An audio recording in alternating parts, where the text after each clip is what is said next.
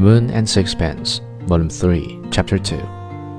I lived near Victoria Station, and I recall long excursions by bus to the hospitable houses of the literary.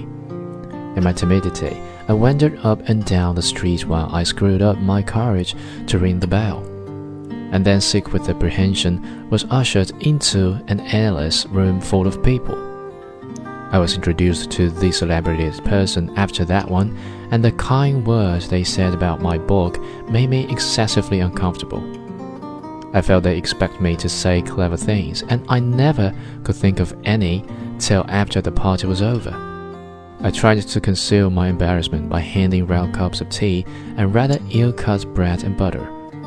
I wanted no one to take notice of me so that I could observe these famous creatures at my ease and listened to the clever things they said.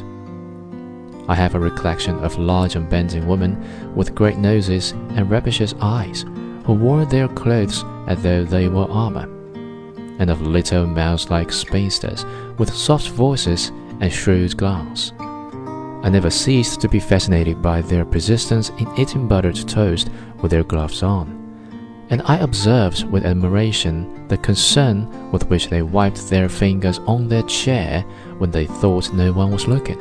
It must have been bad for the furniture, but I suppose the hostess took her revenge on the furniture of her friends when, in turn, she visited them.